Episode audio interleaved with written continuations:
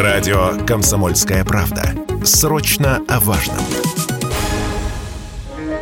В России на учете по безработице в марте этого года стоят около 700 тысяч человек, заявила вице-премьер Татьяна Голикова. Сколько процентов составила безработица в первый месяц санкций и кризиса, пока не сообщается. Но известно, что число безработных на том же уровне, что и в феврале, когда доля безработных достигла исторического минимума – 4,1%. Но в центр занятости россияне идут, как правило, лишь в крайнем случае. И фактическое число нетрудоустроенных выше, чем названная правительством цифра. Рынок труда в состоянии состоянии компенсации, сказал Радио КП профессор финансового университета при правительстве России Александр Сафонов. То есть сокращение зарплат, неоплачиваемые отпуска, короткие рабочие дни. Многие отрасли в состоянии ожидания порядка там 300 тысяч э, работников находятся в таком состоянии ожидания, да, так сказать, лиц, которые работают в организациях, заявивших об уходе э, с территории Российской Федерации. Да, так сказать, вот понятно, что банковская сфера сейчас подвержена, подвергнется серьезным, так сказать, испытанию в силу там ограничений внешних операций.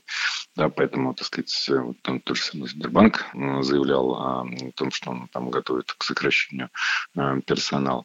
По данным Минтруда, к концу марта в простой было выведено почти 95 тысяч работников. Около 14 тысяч отправились в неоплачиваемый отпуск. При этом и работодателям бывает не просто найти нужного специалиста, говорят эксперты. Например, из-за провала рождаемости, который пришелся на 90-е. Поэтому решить проблему безработицы как минимум для себя лично с некоторыми усилиями может практически каждый, считает эксперт по рынку труда Илья Варакин. Если ты голоден и хочешь работать, то у нас в России ты работу точно всегда найдешь. Э, иногда переквалифицироваться, иногда переехать, иногда сделать какие-то дополнительные вливания в свое образование, и работа у тебя всегда будет. Нужные люди есть, нужные вакансии есть. Тот, кто голоден и готов себя менять, он всегда найдет работу.